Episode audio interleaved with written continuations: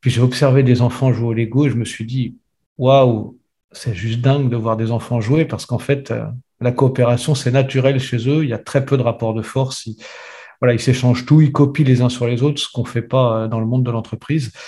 Et euh, ça a été une révélation. Vous allez me dire, si les enfants apprennent comme ça, pourquoi on a arrêté de faire ça? Pourquoi on réinvente tout à chaque fois? Pourquoi on s'appuie pas les uns sur les autres? Bonjour et bienvenue dans ce premier épisode d'Esprit de coopération.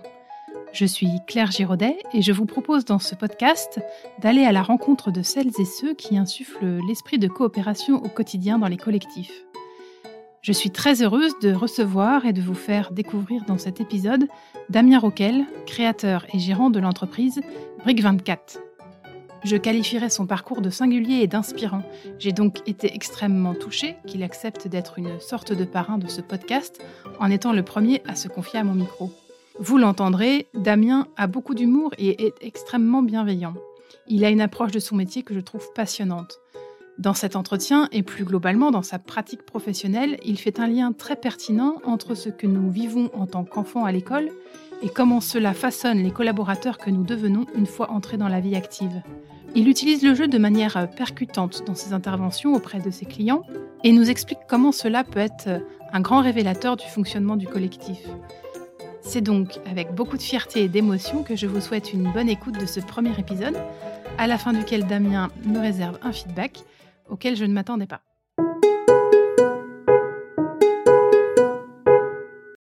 Bonjour Damien. Bonjour Claire.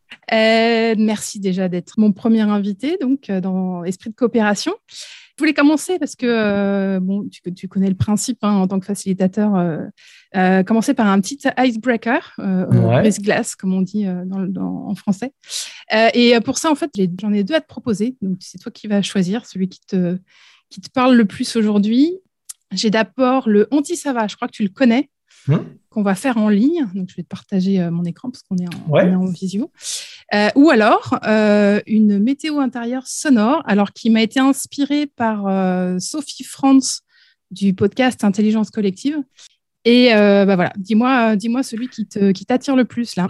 Eh ben, écoute, il y a quelques jours, j'ai fait un retour à Sophie, justement, en ayant découvert ses podcasts, ça fait trois semaines, un mois, sur ses podcasts, enfin, sur ses icebreakers sonores. Euh, mais j'aime bien le côté décalé de l'anti-sava, donc euh, vas-y, tu peux y aller sur l'anti-sava. Euh, tu peux faire les deux, après tu fais ce que tu veux d'ailleurs, c'est toi, qui décide. Alors, on va commencer par l'anti-sava du coup. Vas-y. Voilà. Tu connais les catégories. On va s'ouvrir à l'instant présent si tu es d'accord? Ouais. Donc, tu commences. Est-ce que tu veux une moyenne, une facile ou une difficile? Oh, Moyen, moyen, moyen. Allez, c'est parti. Je lance la question. Donc, quelle sensation ressens-tu à l'intérieur de ton corps, là, tout de suite? Euh, mal, euh, mal en haut des pecs. j'ai repris, le sport euh, il y a une semaine et j'ai fait une grosse séance de rameur hier et, là tout de suite j'ai mal en haut du corps. voilà. J'ai badminton ce soir donc je suis confiant. Bon. Nickel. Bon, et du coup, allez, on va se faire quand même le, icebreaker de, de, Sophie. quand même. Le premier son.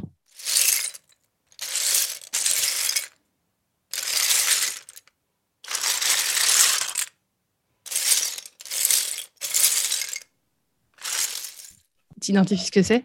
Ah, bah, Je dirais. Euh, alors, il y a deux possibilités. Soit ce sont des Legos, soit ce sont des coquillages. Mais mais j'ai envie de retenir. Tout de suite, ce qui m'est venu, c'est les coquillages. Mais après, je me suis dit, c'est quand même le bruit que font des Legos quand je les trie. Mais des fois, c'est même plus bruyant que ça. Donc, euh, ça m'évoque ça. On est parti pour le deuxième son.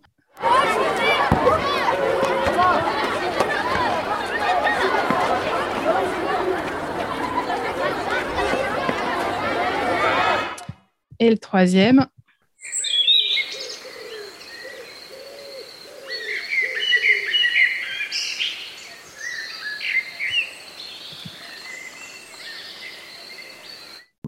Alors, il y a plein de simplicité, etc. Mais en fait, je vais, plutôt te parler de celui qui a créé une sensation en moi. Voilà, la, plus forte des sensations. Euh, pour le coup, ce serait le deuxième. Euh, il évoque pour moi un film que je suis allé voir la semaine dernière, qui est quasiment plus diffusé, euh, qui s'appelle Un monde, qui est un film sur le harcèlement scolaire, qui est probablement la plus grosse fessée cinématographique que j'ai vue sur, depuis un paquet d'années. Il est filmé que à hauteur d'une enfant qui découvre que son frère est victime de harcèlement à l'école et on ne voit quasiment que la jeune fille tout le long du film avec son frère. On aperçoit son papa et deux, trois adultes, c'est tout. Mais tout se passe à sa hauteur et l'impact qu'a le harcèlement euh, sur elle, etc. Et donc ça, ça a remué un truc dans mes tripes. Au moment où tu l'as diffusé, je me voyais encore dans la salle euh, avec une copine prof quand je suis allé le voir. C'est, je suis sorti de ce film tétanisé. Ah. Voilà. Alors moi, je l'avais plutôt choisi et, euh, pour, parce qu'on va en parler un peu plus tard dans, notre échange, mais l'initiative que tu as, que as initiée avec avec plusieurs de tes confrères et consoeurs euh, facilitateurs autour de, de l'enseignement. Euh, donc, euh, on, aura l'occasion d'en parler un peu plus tard. Mais voilà, c'était un peu le clin d'œil aussi, le clin d'œil pour, pour, pour, cette partie-là de, notre échange. Je l'ai bien perçu. Mais, mais voilà, j'étais obligé de te partager parce que là, bah, c'est bien sûr. c'était ça. bien sûr. Non, mais c'est intéressant ce que tu, ce que tu racontes. Ça me donne je, vais le noter, peut-être que si je le trouve soit au cinéma, soit ailleurs, je le, je le regarderai. Euh, et du coup, il y avait aussi le Lego, évidemment, parce qu'on ne peut pas te présenter sans, sans parler de Lego. Euh, et du coup, euh, bah, voilà, je te tends une perche pour te présenter. Qu'est-ce que, voilà, en quelques mots, est-ce que tu peux nous raconter qui t'es, ce que tu fais, etc.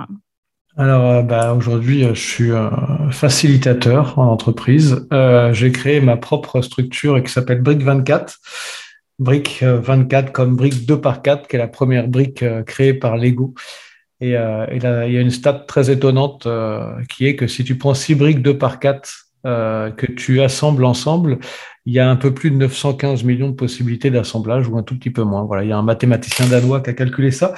Et je me suis toujours dit que bah, si avec 6 briques, on pouvait résoudre une, enfin, on pouvait trouver 915 millions de réponses à, à une combinaison d'assemblage, on devait bien pouvoir résoudre quelques problématiques avec euh, beaucoup plus de briques. Et, euh, et voilà, d'où le nom de la boîte. Et, euh, et aujourd'hui, j'essaie d'accompagner autant que possible les entreprises qui ont envie de développer la capacité des individus au sein de leur structure à, à travailler de façon collaborative et efficace. Voilà.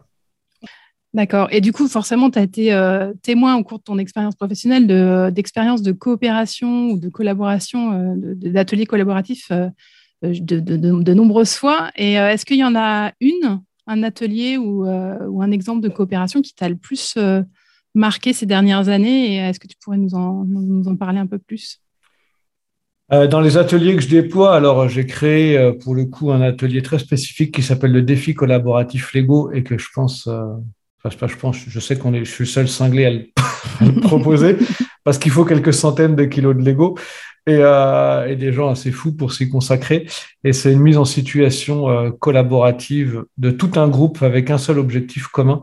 Et, euh, ce qui est très étonnant, c'est que quel que soit le milieu dans lequel je le joue, le milieu, le type de personne qui est en face, il se reproduit quasiment systématiquement les mêmes schémas comportementaux les mêmes difficultés à communiquer, à penser client final, mais aussi client interne, euh, qui est mon fournisseur, qui est mon client interne, euh, et difficulté à prendre du recul une fois qu'un projet est lancé pleine balle. Voilà. Donc, euh, c'est celui-ci que je préfère parce qu'historiquement, peut-être que c'est celui que j'ai créé il y a plus longtemps. Aujourd'hui, je l'ai joué 176 fois. Donc, pour le coup, j'ai un vrai recul sur ce qui ah peut s'y passer. Et, c'est celui qui me fascine le plus, en fait. oui, tu détiens plusieurs records, je crois, en plus, euh, avec, avec tes clients. Ah, je ne détiens pas de records, c'est eux qui les détiennent. voilà. on l'a joué euh, pour le coup avec un groupe de BTP, qui est le groupe Brillant, je peux les citer, euh, à 215 personnes et 215 personnes qui travaillaient à fabriquer une espèce de domino day géant où ils avaient chacun un rôle à jouer pour que ce truc-là se passe en, en, un seul mouvement. C'était juste fou à, à voir et à observer. Voilà. Et ce qui est génial, c'est de réfléchir avec les gens après à ce qui s'est joué, la façon dont ils se sont organisés. Ça, ça me fascine. Ouais, c'est le feedback aussi qui est, qui est intéressant, c'est-à-dire euh, ce qu'ils ce qu'ils ont, ce qu'ils ont vécu et comment, comment ils ont euh, vécu l'expérience. C'est ça qui est aussi euh, parfois un peu, enfin, qui est révélateur, quoi. Ah bah en tout cas, oui, moi je pense qu'on n'apprend pas grand-chose du jeu, on apprend du débrief de, du jeu ou de l'expérience et des interactions qu'on peut avoir les uns avec les autres par rapport à ça. Et, c'est ça que j'aime dans mon métier. C'est que moi, j'ai une approche ludopédagogique où je mets forcément les gens en situation de, de jeu. Euh, et c'est tout le débrief qui, qui, qui, arrive derrière qui est, intéressant. Le moment où tu prends du recul, tu te poses, tu te poses les bonnes questions, tu essaies de voir euh, comment tout ça, ça résonne par rapport à ta réalité euh, quotidienne. Donc c'est ça, que, ça que je trouve intéressant. Mais parce qu'effectivement, le jeu, tu, tu l'utilises beaucoup, hein, parce que tu, tu, utilises le Lego, mais tu utilises aussi, je crois, l'empathie toy, des, des, choses comme ça. Et euh, en fait, c'est, euh, je me souviens d'un atelier auquel j'ai participé où tu parlais de la main c'est, euh, c'est-à-dire qu'on lâche le mental à ce moment-là, ce qui fait qu'on n'est plus dans nos réflexes, j'imagine, habituels. Euh, qui fait qu'on lâche tout et qui fait que le débrief est d'autant plus intéressant parce qu'en fait, euh, on n'a on pas été dans le mental à ce moment-là, on a peut-être été plus dans l'intuition. C'est ça, c'est ça qui, c'est ça qui passe à travers le jeu ou. Euh? Ouais, bah alors là, ce dont tu parles, c'était le Lego Serious Play. Effectivement, je t'avais fait découvrir l'atelier et cette faculté qu'on a à, rendre concret nos idées en les modélisant. Et puis, en fait, ce que j'aime dans, dans, le jeu et que je retrouve souvent, c'est que ça vient ça vient souvent révéler des comportements euh, vraiment bien ancrés. Euh, Platon disait on en apprend plus sur quelqu'un en une heure de jeu qu'en une année de conversation. Et, euh, très souvent, je, peux me dire, enfin, je me dis que waouh, il y a plus de 2000 ans, il y a des gens qui avaient compris ça. Et c'est très drôle. Voilà, c'est vrai, on, les, les gens sont, sont plus dans le même rapport et sont beaucoup plus authentiques, etc. Mais du coup, ça, ça pointe du doigt aussi des, des, des, comportements parfois déviants de façon beaucoup plus rapide et que les gens ne feraient pas émerger autrement. Donc, euh, c'est très intéressant pour ça. Ok, et euh, du coup, euh, toi, comment comment tu en es arrivé en fait à, à t'intéresser au collaboratif et à la coopération C'est quoi, c'est quoi ton, ton, moteur, ta motivation? Alors le hasard, d'une part, et puis mais un parcours de, de vie. Ben après, toi et moi, on s'est rencontrés chez les Scouts de France pour le coup, et où le où le L'aspect coopératif, euh, il, est, déjà très présent et jeune parce qu'on s'est retrouvé euh, chef, entre guillemets, de jeunes enfants qu'il fallait qu'on encadre, qu'on emmenait en camp avec tout ce que ça voulait dire et à faire avec les cultures différentes de chacun, les points de vue, etc. Donc je crois que c'est, il y avait déjà une part qui était présente là. Et puis dans mon parcours pro, après, ben, j'étais euh, pendant longtemps l'interface entre un bureau d'études, un atelier d'assemblage. Euh, donc euh, plutôt entre des ingés et des opérateurs. Et euh, c'était drôle, pas tous les jours d'ailleurs, mais en tout cas, c'était très enrichissant de voir comment ces deux univers qui étaient censés produire des produits en, enfin, faire des produits pour un, client commun, se tiraient parfois dans les pattes. Et, de fil en aiguille, après, ben, je me suis mis en congé parental. Et puis pendant mon congé parental, je suis allé dans l'école de mes filles pour faire jouer des enfants avec des Lego. Puis j'ai observé des enfants jouer au Lego et je me suis dit, waouh, c'est juste dingue de voir des enfants jouer parce qu'en fait, euh, la coopération, c'est naturel chez eux. Il y a très peu de rapports de force. Ils, voilà, ils s'échangent tout, ils copient les uns sur les autres, ce qu'on ne fait pas euh, dans le monde de l'entreprise. Et euh, ça a été une révélation. Vous allez me dire, si les enfants apprennent comme ça, pourquoi on a arrêté de faire ça? Pourquoi on réinvente tout à chaque fois? Pourquoi on s'appuie pas les uns sur les autres? Et, et, du coup, mais voilà, j'en suis venu à utiliser le jeu, à le proposer à des adultes de venir tester un projet collaboratif. Et puis, des personnes ont trouvé ça chouette, m'ont demandé d'intervenir dans leur entreprise, de voir que ça faisait émerger plein de trucs. À l'époque, c'était vraiment jouer pour jouer, même si j'avais l'esprit déjà de faire jouer pour collaborer. Mais j'avais aucune idée de ce que c'était que la facilitation, de ce que c'était que débriefer. Et puis, et puis je me suis formé, j'ai voilà, j'ai fait évoluer mes activités en fonction de ça, découvert plein d'autres euh, outils ludopédagogiques. Et aujourd'hui, c'est vraiment ce qui, ce qui me plaît, voilà, parce que je trouve ça fort et le jeu permet vraiment de le pointer du doigt. Euh, du coup, je, fais une petite précision parce qu'on parle dans la facilitation, on parle beaucoup d'ateliers collaboratifs, de collaboration. De collaboration et coopération, est-ce que toi, tu y vois une nuance, une différence ou pas? Oh, Ce serait, c'est une bonne question ça. Est-ce que j'ai collaboration, coopération En fait, moi, à partir du moment où les êtres humains ont euh, l'envie de travailler ensemble pour euh, résoudre des problématiques ou pour faire avancer des projets, je crois que c'est l'un et l'autre. Donc, mm. j'ai pas, non, voilà, je ferai pas la distinction, clairement. Voilà. moi non plus, je la fais pas, mais je me suis dit peut-être que quelqu'un l'a fait. je vais poser la question à mes invités, on verra. Après, en tout cas, ce qui est sûr, c'est qu'en France, le terme collaboration est à prendre avec des pincettes. L'histoire de France fait que euh, c'est pas rien de parler de collaboration. Donc, euh, effectivement, parfois, sémantiquement, il vaut mieux mettre du coopération, ça passe mieux. Bah, tu vois, c'est la question qui s'est posée pour le titre de ce podcast, parce qu'à un moment, je dis oui, mais en fait, collaboration, collaboration, oui, mais je peux pas mettre esprit de collaboration, c'est pas possible. Donc, euh, c'est coopération qui est, qui est venue après. Mais oui, je me suis posé la question, tu vois, et je me suis dit, oula, terrain glissant. ouais, ouais, c'est très questionnant quel retour te font les, toi, les équipes, du coup, quand, euh, quand tu fais justement des ateliers collaboratifs? Tu parlais de feedback tout à l'heure. C'est quoi un peu ce qui ressort euh, après coup euh, Dans les grandes idées, hein, j'imagine que chaque cas client est différent, mais si, tu avais des grandes tendances à nous partager de retour? Qui perçoivent mieux pourquoi les embrouilles débutent très facilement. Euh, et, la, difficulté souvent à, prendre du recul quand les projets sont lancés. Euh, et, comment, en fait, en quelques minutes ou une demi-journée, une journée d'activité ludopédagogique, justement, on, provoque ce choc euh, qui permet de se dire Ouh là là, c'est vrai que des fois, je ferais mieux de me poser et de réfléchir un tout petit peu. Je suis en train de perdre beaucoup d'énergie, beaucoup de. Voilà, beaucoup de, beaucoup de choses parce que je suis lancé et je ne fais, pas, fais pas le pas de côté nécessaire. Donc, en tout cas, ça ouvre vraiment l'esprit après aux, équipes qu'on a à, se dire, euh, OK, comment on transforme tout ça dans notre réalité quotidienne? Comment on évite de reproduire ce qu'on a reproduit dans les mises en situation que tu nous as proposées? Parce que globalement, je suis très bienveillant, mais dans mes mises en situation, j'aime bien que ça pique. Et en général, euh, il y a des pièges. Voilà. Euh, parce que je crois qu'on apprend plus d'une erreur qu'on débriefe que d'une réussite sur laquelle on, est tous à se congratuler. Donc, donc en général, ça pique un peu. Ouais. Ben, en même temps, oui, ça, sert à ça aussi, c'est d'aller euh, d'aller chercher pour, pour améliorer. Quoi. De toute façon, c'est un peu aussi pour ça que viennent, euh, a priori, les, les clients viennent, euh, viennent chercher des facilitateurs. Exactement. J'imagine, enfin j'espère. je ne suis pas encore complètement dans le jeu, mais. ouais, mais tu vois, justement, utiliser, utiliser du jeu, tu as aussi le côté, non, on, a envie de passer un bon moment avec nos équipes. Et j'ai beau très souvent dire aux gens, et à mes clients euh, ou aux prospects, en tout cas, euh, passer un bon moment. Et euh, c'est pas parce que j'utilise des jeux que vous allez passer un, moment ludique, en fait. Enfin, ludique, si, mais un moment euh, agréable. Parce que oui, après, suivant les problématiques que vous rencontrez, j'ai en tête un, atelier qui s'appelle le labyrinthe. Les gens me disent tous, ouais, super, collaborer, résoudre des problématiques ensemble, on sait bien faire. Et en général, euh, bon voilà, le labyrinthe euh, démontre que c'est loin d'être simple. Et, euh, les gens me disent, ah, je ne pensais pas qu'on pouvait être dans cet état-là avec un jeu. Et si un jeu, c'est pas forcément que drôle. Voilà, ça sert aussi à faciliter les apprentissages et ils sont pas tous simples. Voilà. Mm, mm. c'est pour ça, c'est ce qu'on appelle les serious games, c'est-à-dire que ça, derrière, il y a une base, il y a un objectif d'apprentissage et de, et de progression, quoi.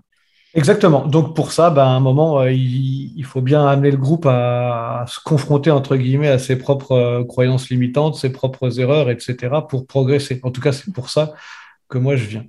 Donc, euh, donc c'est pas toujours drôle.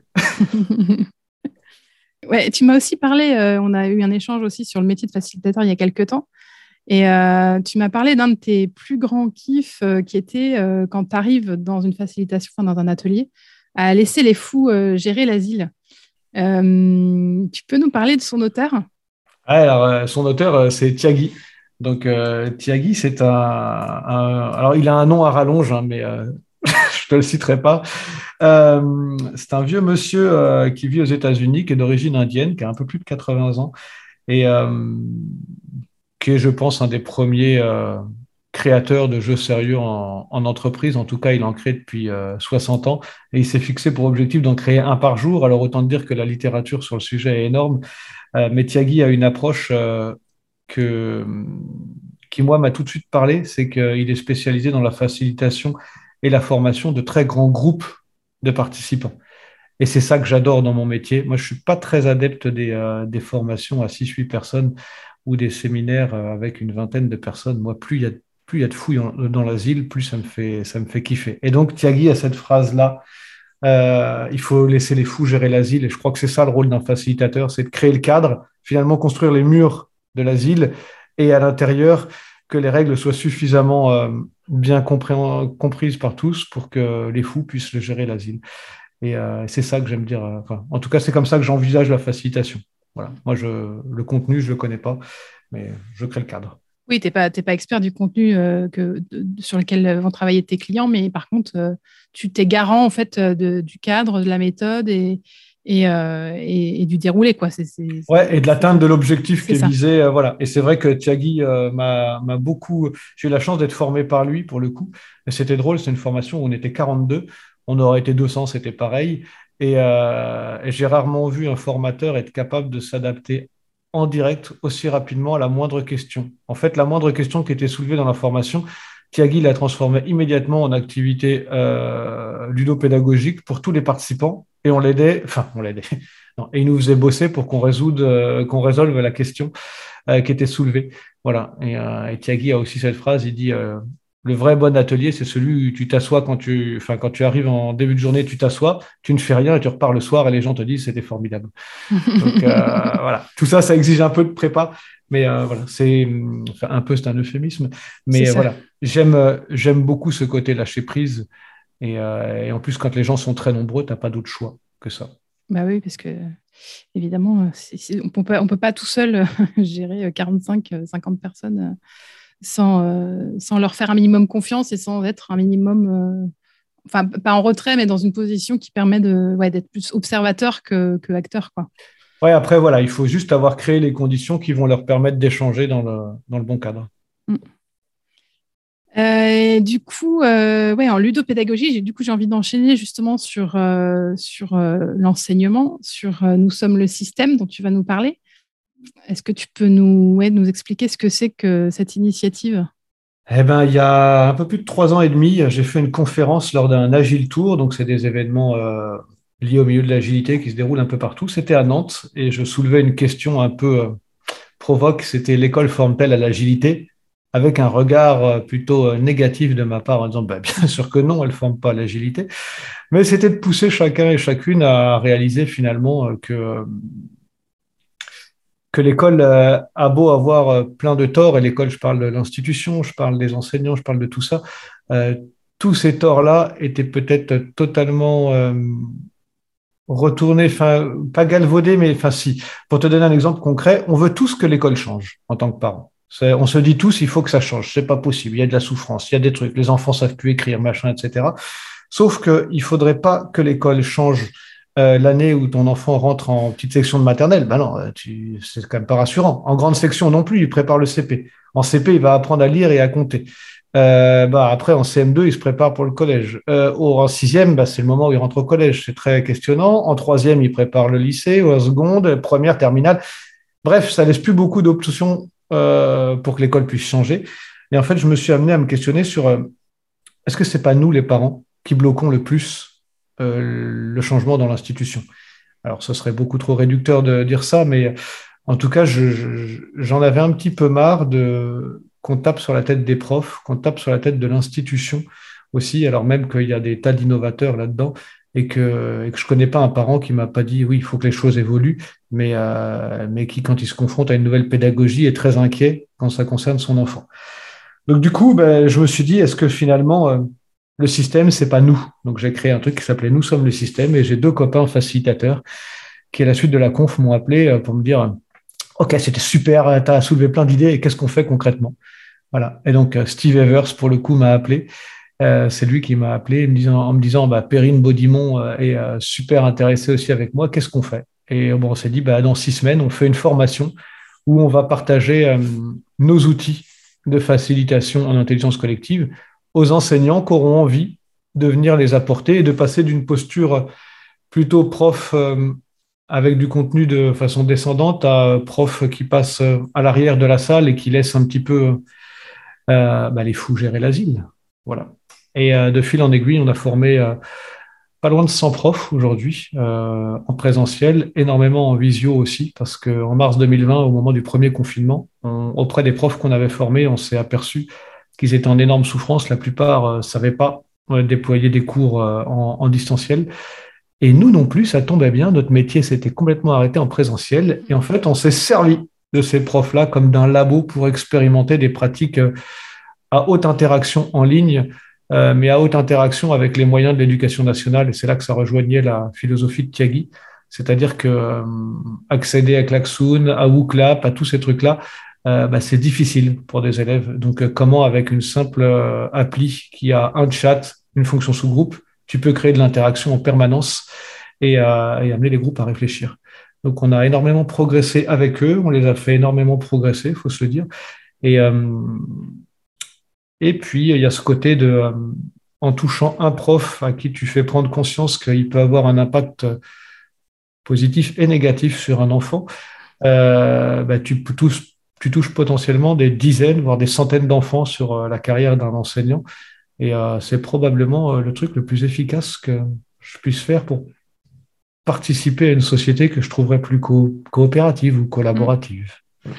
Ouais, ouais. Tu, je ne sais plus est-ce que j'ai lu, tu parlais de grande frustration en fait quand tu travailles avec les adultes, de t'apercevoir que, et tu en parlais au début de l'échange, que les enfants, ils ont ce don naturel en fait de coopérer et d'apprendre les uns des autres sans qu'un adulte intervienne d'ailleurs. Hein. Souvent, euh, euh, on n'a pas besoin d'intervenir pour que ça se passe.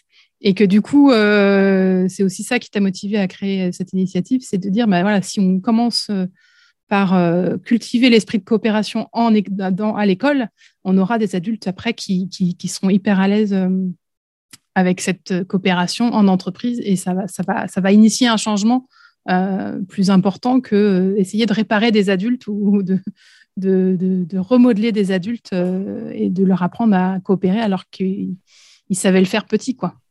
Ouais, alors c'est pour ça, il ne s'agit même pas de leur apprendre à coopérer, il s'agit juste de rallumer cette petite flamme qu'on a tous euh, au départ euh, et, euh, et, garder à l'esprit effectivement que la façon dont est organisé le système scolaire aujourd'hui est peut-être pas celui qui, enfin, la, la, la meilleure façon de promouvoir la coopération. on est beaucoup centré sur les résultats individuels, sur l'évaluation individuelle pour euh, obtenir les meilleurs résultats possibles et puis obtenir les meilleures places possibles et puis passer les concours et obtenir les meilleures écoles possibles pour finalement euh, bon, pas grand chose au vu des défis qui nous attendent au niveau euh, planétaire et et du coup j'avais voilà j'avais vraiment envie que que cet esprit que moi j'ai pu mesurer quand j'intervenais dans les écoles, je suis intervenu dans un peu plus de 400 classes quand même avec mes Lego à une époque, et il y a un vrai, une vraie démarcation entre la grande section et le CP.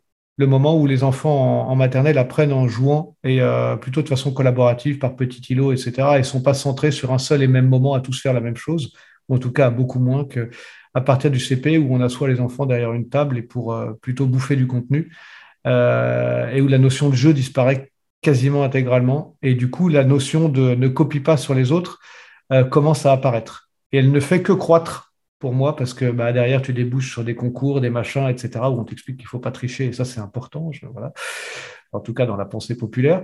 Et, euh, et ce qui m'a toujours étonné, c'est de constater quand on fait des ateliers collaboratifs euh, en entreprise, notamment le défi collaboratif, d'entendre autant d'adultes dire à d'autres, alors qu'ils travaillent sur le même projet, que c'est très clair hein, dans les intentions du jeu, copie pas sur moi. Mais le copie pas sur moi, euh, en fait, à part à l'école, je vois pas où cette phrase a pu être inventée. Euh, et, donc, j'avais envie de déconstruire ça et de me dire, mais c'est pas possible qu'encore à 40, 50 balais, on soit là, copie pas sur moi. Eh ben si, justement, si une initiative marche très bien dans une entreprise, euh, sur un territoire, à l'échelle d'un pays, dans un autre pays, pourquoi on, la, pourquoi on réinventerait la roue quoi? Je veux dire, ça existe déjà, bah, appuyons-nous là-dessus.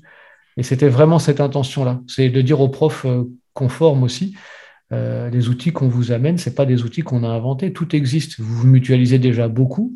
Eh ben, on a envie de mutualiser avec vous. Mm. c'est très intéressant. Moi, j'ai tout de suite là en mémoire euh, une réunion de parents et tu parlais des parents. Hein. Nous sommes le système. Tu parlais des parents de ma fille en CM2 avec un prof qui était complètement dans le collaboratif et dans la coopération.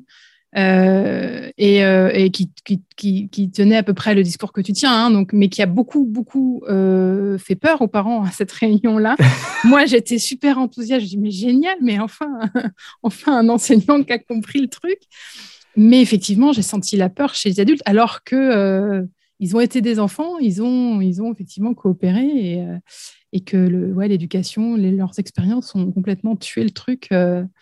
Euh, au début. Quoi. Enfin, C'est-à-dire que ça, a complètement euh, gâché euh, cet élan naturel, comme tu le dis. c'est dommage, quoi, parce que. Effectivement, c'est dommage. c'est la meilleure année que ma fille est passée à l'école. quoi. C'était top parce que c'est le CM2, donc ça l'a super bien préparée pour la sixième. Mais, euh, mais, et d'ailleurs, et, elle reparle de cet enseignant. Tu, pareil, tu, tu, partageais, je ne sais plus à quel moment, des petits mots de gens qui témoignaient sur les enseignants qui les ont marqués. Et, effectivement, c'est le genre d'enseignant qui, marque, qui marque les enfants. quoi. Exactement. Et si un enseignant peut marquer positivement les enfants, il peut malheureusement marquer aussi négativement les enfants, mais de la même façon que n'importe quel humain qui interagit avec un autre peut, euh, peut créer ça. Mais en, intervenant euh, auprès des, enseignants, c'est vraiment un truc, euh, lors d'une conférence qu'on a pu faire avec Perrine en novembre dernier à Toulouse, justement, on a amené les gens à réfléchir à, à, un prof qui les avait marqués négativement sans trop nous le verbaliser. Moi, je balancerais bien le nom d'un prof, mais bon, ce ne sera pas l'objet. Et après, à un enseignant qui les avait marqués positivement. Et on leur, a, on leur a permis, à tous les participants qui étaient dans la salle, d'écrire une carte de remerciement à cet enseignant et de la scotcher sur le mur en sortant de la conférence. Et euh, avec Perrine, on a été euh, sciés en découvrant que la plupart des personnes qui avaient été là avaient mis des mots avec des choses, mais d'une profondeur, avec des choses, mais aussi simples que euh, je vous dois ce que je suis devenu aujourd'hui. Ou alors à une époque où mes parents ne me parlaient pas, vous étiez le seul qui euh, était là à me parler, à m'écouter. Vraiment des choses d'une profondeur et d'une puissance et qu'on a fait émerger lors d'une conf, donc tu vois, en cinq minutes. Et on s'est dit, waouh, en fait, quel, euh, quel métier peut laisser un impact aussi fort pour que 20, 30, 40, 50 ans après, tu t'en souviennes. Enfin, à part, euh, à part un fermier ou le chirurgien qui va te sauver la vie, parce que voilà. Euh, voilà. on trouve que ça, c'est magnifique. Ça, c'est un pouvoir qui est donné aux enseignants qui est super et qui, effectivement, nécessite aussi ben, de prendre plein de précautions parce que j'ai, pour le coup, hein, quelqu'un qu'on pourrait appeler un copain prof qui m'a dit il y a plusieurs années euh, mon objectif, c'est de faire le moins de dégâts possible. Et pendant longtemps, je lui ai dit, c'est quand même vachement extrême, quoi. Et tu t'aperçois que plus tu interagis avec des humains, plus chacune de tes paroles peut engendrer des conséquences que tu maîtrisais pas. Et quand il s'agit de, former euh, des enfants, de participer à leur éducation, oui, peut-être que le but, c'est de faire le moins de dégâts possible. J'en suis, persuadé. Donc, euh, voilà.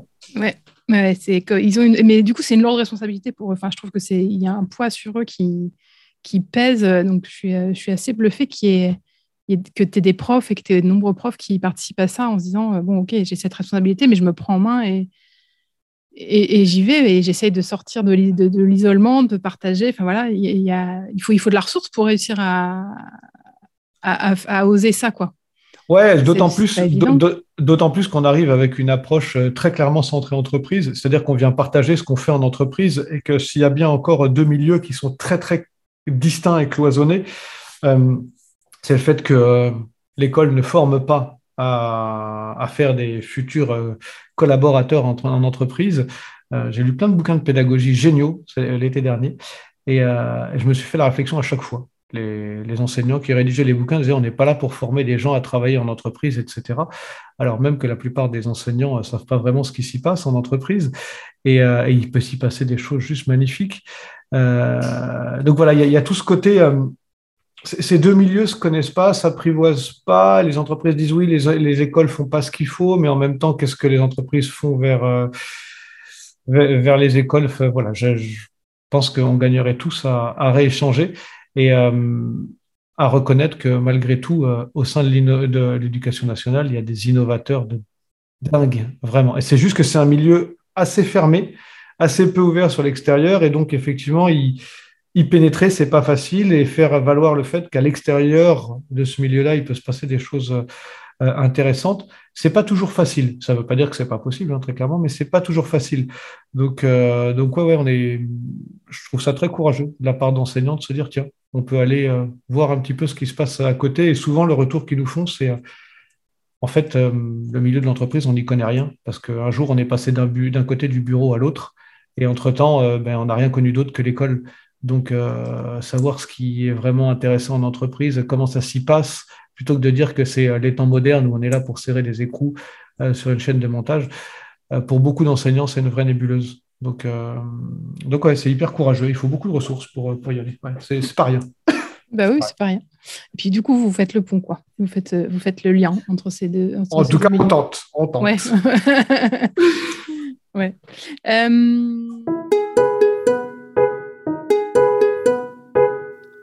Vous appréciez cet épisode? Je vous invite alors à laisser un commentaire ou à mettre 5 étoiles sur Apple Podcast ou sur la plateforme d'écoute de votre choix. Vous pouvez aussi partager cet épisode autour de vous. Vous m'aiderez de cette manière à diffuser encore plus largement l'esprit de coopération. Et revenons maintenant à notre échange avec Damien. Du coup, je suis en train de me dire, je, posais, je me posais la question, euh, parce qu'on ne l'a pas défini, euh, quels sont pour toi en fait les, piliers, euh, les, les bases d'une coopération réussie Enfin, comment voilà, comment on arrive à faire coopérer euh, des humains ensemble quoi C'est quoi la S'il y a une recette, je ne sais pas s'il y en a une. S'il y en avait, avait une, je, il y a bien longtemps que je l'aurais, je la vendrais partout. je crois que c'est juste créer un cadre d'échange respectueux, permettant à chacun de s'exprimer sans être influencé par, euh, ce que peuvent dire ou penser les autres. Donc, euh, dans mes ateliers, euh, il y a beaucoup de choses qui reposent sur l'expression de ce qu'on peut, de ce qu'on peut ressentir, de ce dont on peut avoir besoin. Et, justement, par un jeu d'anonymisation ou d'échange en petits groupes, ça évite de tomber sur tous les biais de sociétaux de, bah, d'effets moutons, de, conformisme, etc. Donc, donc c'est trouver le bon système pour permettre à chacun de s'exprimer sans être trop influencé par, euh, par l'autre. Et d'être vraiment connecté à soi et pas, et pas, euh, et pas se sentir un, un, regard ou un jugement et se dire non, je vais, je vais surtout pas dire ça parce que. Parce qu'il y, a le boss qui est là, ou parce que j'ai mon manager, ou parce que mon collègue euh, m'a déjà fait une remarque là-dessus. Et là, on peut refaire un lien très rapidement avec l'école quand euh, on t'interroge et qu'on te met au tableau devant tout le monde, et euh, si tu réfléchis à comment tu te sens, bah, quand tu es un très bon élève, c'est cool. Quand tu es un élève un peu plus moyen, c'est difficile. Et quand tu es un mauvais élève, c'est l'enfer. Et encore une fois, il faudrait aussi se poser la question de qu'est-ce que c'est qu'un bon, un moyen ou un mauvais élève. Voilà. Euh, même, je pense, même aux personnalités, il y a des extravertis pour qui ça va être super facile, et puis il y a des introvertis pour qui, même, même bons élèves, vont se retrouver dans une grande difficulté, enfin, de se retrouver en grand groupe, à devoir reprendre la parole devant 30 élèves. Quoi. C'est pareil en entreprise. Exactement. Et euh, l'avantage qu'il y a, c'est que pour beaucoup de personnes, de grands dirigeants, etc., il y a du média training, il y a vraiment de la formation pour ça.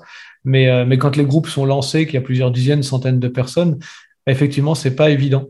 Euh, de, trouver le moyen pour chacun de s'exprimer, de faire valoir ses idées sans, se faire démonter par les autres. Donc, euh, donc, c'est pas simple, mais c'est ça qui est, qui est intéressant, c'est de trouver ce, cadre-là. Oui, donc c'est la facilitation qui permet ça, parce qu'effectivement.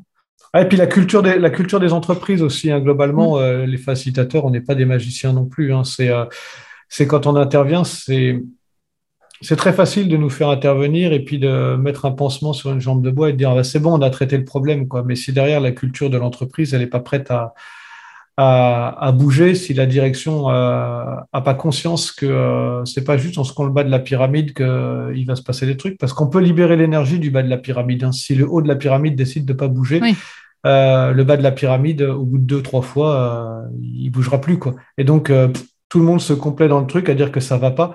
Donc euh, la vraie difficulté, c'est ça. Euh, c'est d'anticiper que les orgas, euh, comme elles pouvaient être il y a 50, 60 ans pour la plupart, ben, elles sont amenées à bouger parce que de toute façon, le, monde dans lequel on est ben, avance très vite et est très fortement chamboulé.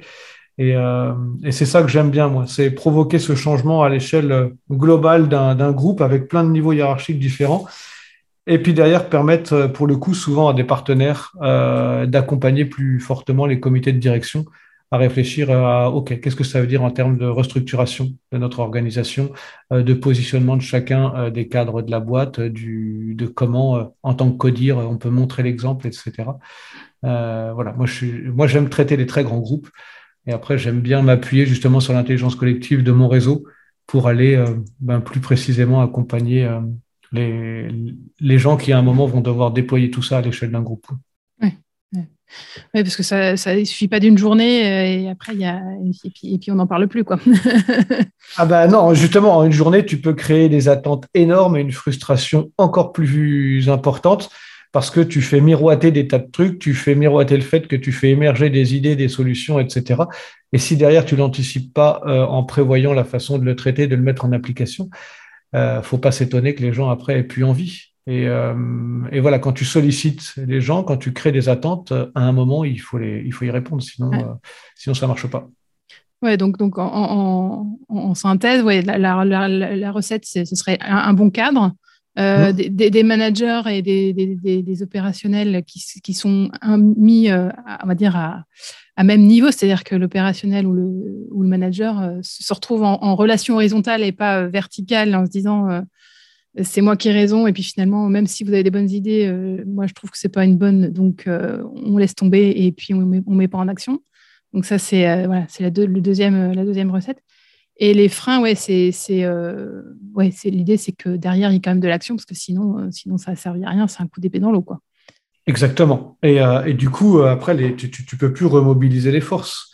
Voilà. Donc, du coup, effectivement, il y y a, un bouquin qui s'appelle La sagesse des foules qui a été écrit par un monsieur qui s'appelle James Surovicki qui parle de trois ingrédients clés pour qu'une foule soit intelligente. Et dans ceci, effectivement, il y a le fait alors là, j'ai plus les termes tout de suite, c'est fou parce que je forme les gens avec ça et là, ils ne me viennent plus. Mais, bon. euh, mais effectivement, il y a ce fait d'être tous sur un pied d'égalité, ça c'est important et que permettre l'échange, quel que soit le niveau hiérarchique, chacun peut avoir. Et puis il y a cette notion de diversité aussi. Euh, pour mobiliser l'intelligence collective, si tu mobilises que des experts d'un sujet euh, ensemble, à travailler ensemble, il est très peu probable qu'ils aient des regards vraiment qui permettent la divergence et, euh, et d'embrasser différents points de vue et de se remettre en question. Donc, donc moi, ce que j'aime, c'est vraiment quand on mélange un maximum de, de monde et de niveau hiérarchique. Là, c'est intéressant. Ouais. Ouais, sinon, c'est de l'entre-soi et puis ça, ça n'apporte rien. Quoi. Exactement. Et du coup, tu es décorrélé de la réalité terrain parfois. Mm. Voilà. Ou, euh, enfin, et puis que, que, ce soit dans un sens ou dans l'autre. Hein, quand euh, des opérateurs viennent te dire, oui, là-haut, ils comprennent rien, machin et tout. Oui, mais bon, là-haut, ils sont aussi avoinés par les clients, ils gèrent aussi les chiffres et ils voient où en est le chiffre d'affaires. Et de la même façon, quand euh, des, euh, des, cadres disent en haut, ils comprennent rien. Oui, mais eux, ils gèrent toutes les galères logistiques, etc. Ça, c'est un truc que j'observais vraiment très fortement dans l'industrie. Avec, non, mais c'est pas ma faute, c'est la faute des autres. Oui, mais en fait, ils ont une autre réalité. Voilà. Mm. Donc, euh... Et du coup, tu utilises aussi euh, l'empathie Je pense que ça, ça, ça, ça, résout ce genre de problématique. C'est-à-dire euh, comment, comment, euh, quelle, est, quelle est la vision de chacun et comment, euh, comment traduire pour que l'autre soit comprenne même ma réalité. Je ne sais pas si ça, je sais pas si ça résout. En tout cas, ça pointe du ça, doigt. Ça pointe du doigt ce qui, ce qui dysfonctionne. ça, ça, pointe du doigt le fait qu'on n'est pas raccord. Ça, c'est ouais, sûr. Ouais, c'est un, un, super outil pour le coup composé de cinq pièces en bois et, euh, et, qui permet à deux personnes de se rendre compte, euh, de se rendre compte comment euh, finalement, quand je te dis O, tu comprends pas le même O que moi. Quand je te dis, enfin c'est un peu la petite histoire du je te dis A, tu comprends B, tu répètes C, eux comprennent D et ils viennent me répéter E. Et c'est comme ça que commencent ces embrouilles. Et donc cet atelier-là, il sert vraiment à, à, faire émerger ça. Et puis après, justement, avec le débrief, avec le partage de trucs et astuces, on amène chacun à réfléchir à comment tu peux t'assurer de la reformulation de ce que, enfin de la bonne compréhension de ce que tu as dit, en faisant reformuler les gens, en donnant du feedback, etc. Donc euh, c'est toujours ça. Voilà, ces jeux-là, en fait, ils nous servent à recréer le contexte qui crée la difficulté et après à réfléchir euh, à comment on peut, on peut la surmonter. Ouais, et euh, du coup, c'est euh, une société. Alors, du coup, je me, je me suis un peu renseignée. oh. Je suis allée fouiller. Euh, elle a créé aussi un jeu qui s'appelle. Euh, alors, The Failure Toy. Ouais, le, jeu, voilà, le, jeu de, le, jeu de l'échec. Ouais, je suis en train de chercher. Je ne l'ai pas là. J'en ai. Je, je, je, suis en France, on peut le dire. je, suis le seul à, je suis le seul à en avoir autant. Et c'est un jeu sur le droit. Enfin, sur la gestion de l'échec. Et quel rapport on entretient chacun avec l'échec et et, moi, où j'ai tout de suite perçu un truc qui m'intéressait dans le jeu, c'est que je ne crois pas que le droit à l'échec ne soit qu'un problème de culture d'entreprise. Je crois que c'est un problème beaucoup plus personnel qu'on peut avoir chacun avec notre propre rapport à l'échec. Et évidemment, la culture de l'entreprise, les fonctionnements décidés, etc., peuvent beaucoup influencer. Euh, mais voilà, il y a aussi cette part perso qui fait qu'on est plus ou moins apte à, à vouloir à être prêt à échouer, etc. Et le, jeu permet de, le mettre en avant et permet à la fois de se questionner, OK, pourquoi moi j'ai ce rapport-là l'échec? Et puis, bah, quand une entreprise, elle décide, par exemple, de mettre en place des primes variables en disant que ça va aider euh, au décollage du chiffre d'affaires, etc., bah, ça permet de mesurer aussi les, précautions à prendre, les dangers que ça peut créer à long terme et, et la compétition que ça peut créer au sein de l'entreprise euh, qui ne va pas forcément servir le client final. Alors oui, on, va me dire que très souvent, ça permet de booster le chiffre d'affaires. Je, suis toujours circonspect sur euh, l'avenir à long terme de cet aspect compétition. Ouais, ouais. bah c'est une des grandes, grandes questions que je me suis posée et qui m'a amené aussi à créer ce podcast. Et Marshall Rosenberg parle beaucoup de l'effet pervers en fait des punitions, mais aussi des récompenses. C'est-à-dire c'est-à-dire que c'est, en fait, c'est, le, c'est, une même pièce, hein, la récompense d'un côté et, la punition de l'autre, mais c'est, une même pièce. Et euh, c'est, ça peut avoir des effets pervers. Euh, on a beau penser que c'est positif, euh, ça, peut, ça, peut, ça peut avoir des, effets pervers. Quoi, Carrément. Carrément, et on a, on a la même chose en, management avec ce qu'il y a la motivation, avec la motivation intrinsèque et extrinsèque. Il est évident que l'extrinsèque, ça a de l'importance. Hein, aujourd'hui, d'autant plus tout ce qui est revenu, salaire, etc au vu de la, du contexte économique, euh, dire ben non, on n'a qu'à pas payer, bien payer les gens, de toute façon, c'est pas ça qu'ils attendent. Bien sûr que si, ça a de l'importance, mais je crois qu'il y a des leviers euh, intrinsèques très forts comme la reconnaissance, l'atteinte des objectifs, d'un but dans la vie, etc., qui sont encore beaucoup plus forts et qui sont trop peu sollicités. Mm. Euh, et, c'est bien de ramener ça aussi, de se dire que derrière, voilà, c'est pas tout le temps la carotte qui est, intéressante. Et c'est ça qui, est intéressant, si je crois, dans le travail collaboratif, c'est du coup l'engagement et le sens que ça donne aussi euh, euh, au travail des collaborateurs qui se sentent, euh, qui se sentent entendus, écoutés, et, on, crée grâce à ces ateliers-là un espace justement où, où, ils se sentent, ils sont entendus et, ils participent à une œuvre commune, donc ils se sentent valorisés aussi d'une autre manière, quoi. Ouais, et puis pour arrêter de subir tout le temps les décisions, quoi. C'est un moment quand tu peux faire valoir ta voix euh, c'est intéressant et c'est justement une des problématiques pour le coup qu'on peut avoir avec notre système électoral. Euh, là, je fais un tout petit peu de politique, mais qui fait que, ben oui, on a. Est-ce que nos, choix de citoyens, hormis le fait de choisir et de voter pour quelqu'un, euh, font que ça respecte nos idées, etc. Ben, en entreprise, c'est la même chose. Si on doit voter pour un patron, mais que finalement nos propres idées peuvent jamais remonter, pas sûr qu'on s'investisse très longtemps dans l'entreprise. Donc, donc voilà. Ouais, c'est un des sujets que j'aimerais bien traiter aussi dans le podcast. C'est aller rencontrer une ville où, où la démocratie participative est vraiment, euh, est vraiment ancrée euh, dans le territoire et où il y a des vraies décisions qui se prennent par les citoyens. J'aimerais beaucoup, euh, d'ailleurs, si quelqu'un a un contact à me donner, j'aimerais beaucoup aller traiter ce sujet. ben on arrive quasiment à la fin de, de, cette, de cet échange. alors, je, vais parler un peu plus perso, et, tu me dis si tu veux pas en parler, je couperai. Hein. Euh, quand on a préparé, enfin quand on a échangé sur, euh, sur ce, cet échange, tu m'as dit que dans ta vie perso, tu, avais plus de difficultés à faire du collaboratif et du coopératif. Est-ce que tu acceptes de, de, nous en parler? Quels sont tes principes Pourquoi, pourquoi c'est difficile et quelles sont, à ton avis, tes principales difficultés? Ah bah alors, pourquoi en fait il vaut mieux faire appel, je vais le faire tourner autrement, pourquoi il vaut mieux faire appel à un facilitateur quand on rencontre une problématique, un facilitateur externe à la problématique? C'est tout simple pour moi, c'est qu'il n'est pas lié au contexte émotionnel et à la charge émotionnelle de l'équipe. Et, euh, j'ai beau euh, savoir pas mal de choses pour accompagner des équipes, quand je rentre dans ma propre équipe composée de ma femme, mes trois filles et des trois chats, euh, on n'est pas forcément tout le temps aligné et il y a beaucoup d'enjeux émotionnels qui se, qui se déroulent.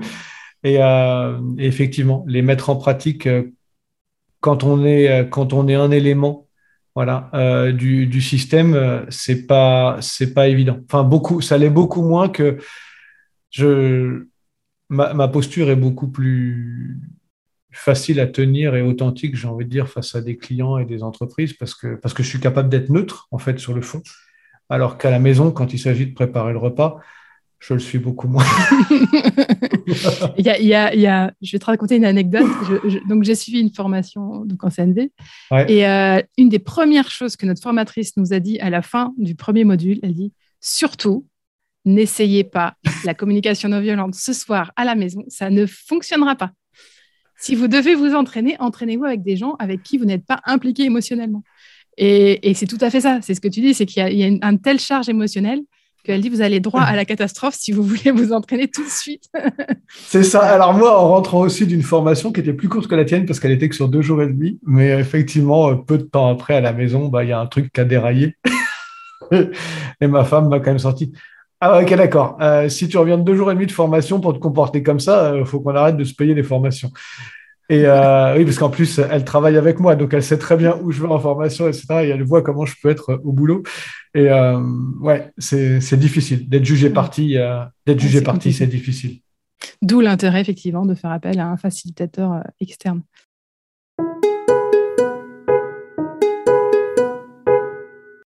Si tu avais un seul livre à recommander sur euh, la coopération ou tout, ce dont on a parlé, est-ce qu'il y aurait un, livre, qui t'a marqué particulièrement euh? Ouais, le livre déclic, pour le coup, alors pour moi, ce serait La belle histoire de Favie, écrit par Jean-François Zobrist.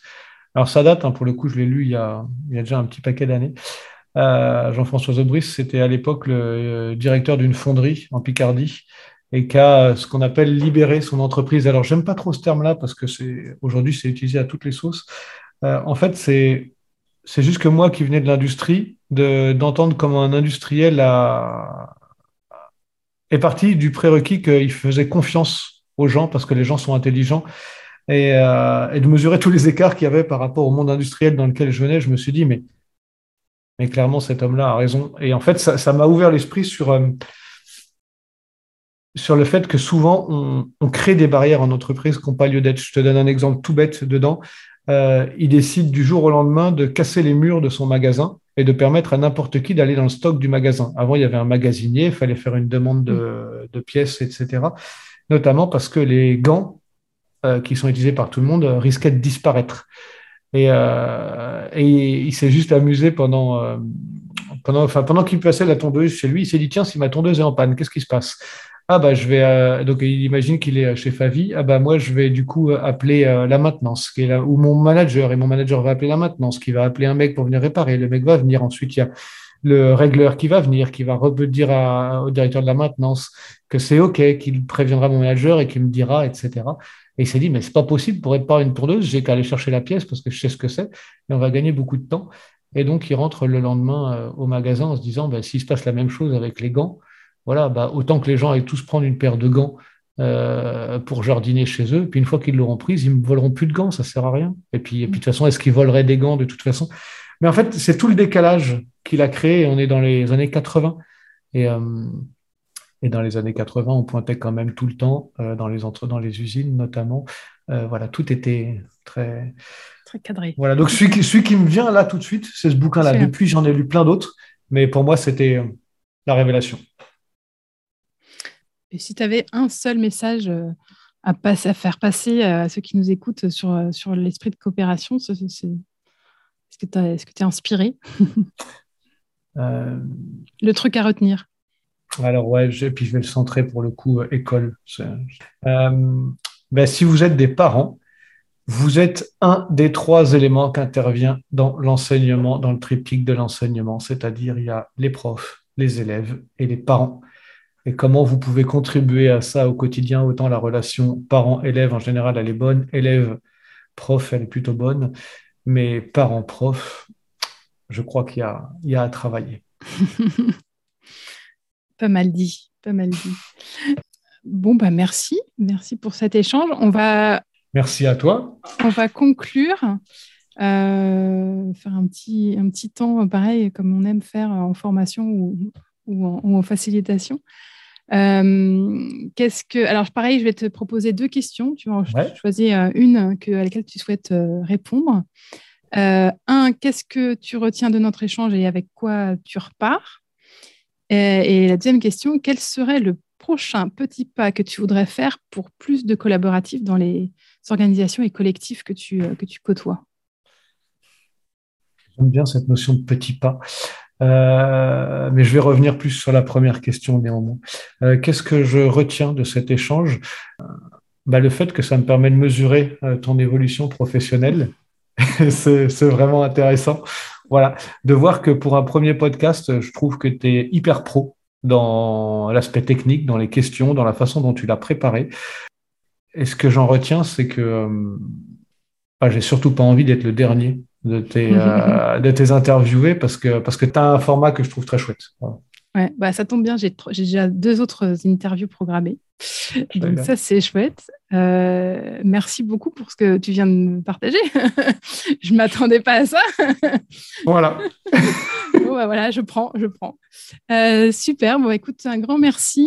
Euh, je mettrai, je vais essayer de, de renoter tout ce qu'on s'est dit, les références des, des, jeux, des livres, etc. Je mettrai tous les liens dans la description du, du podcast. Et je tenais vraiment aussi, tu vas, tu vas nous dire, est-ce que nous sommes le système? Il y a une page Facebook où il y a quelque chose sur les, sur les, les gens peuvent aller voir. Nous sommes le système tout attaché euh, .org. Ok. Voilà. Alors bon, il faut se dire, hein, c'est une page euh, vitrine de trois personnes, dont une Steve qui est beaucoup moins dispo, où on tente de temps en temps de mettre une info. Au moins, ils vous trouvent. Voilà. il y a un mail pour nous joindre, etc. Non, parce que ça me, ça me tenait à cœur. Euh, c'est une initiative que je trouve géniale. Et donc, euh, si on peut permettre à d'autres profs de vous rejoindre euh, via ce podcast, ce serait chouette. Merci à Damien pour ses compliments et ses encouragements. Et merci à vous pour votre écoute. J'espère que vous avez passé tous un très bon moment et que le témoignage de mon invité vous a donné envie d'insuffler à votre tour un esprit de coopération autour de vous. À bientôt dans Esprit de coopération et en attendant, prenez soin de vous.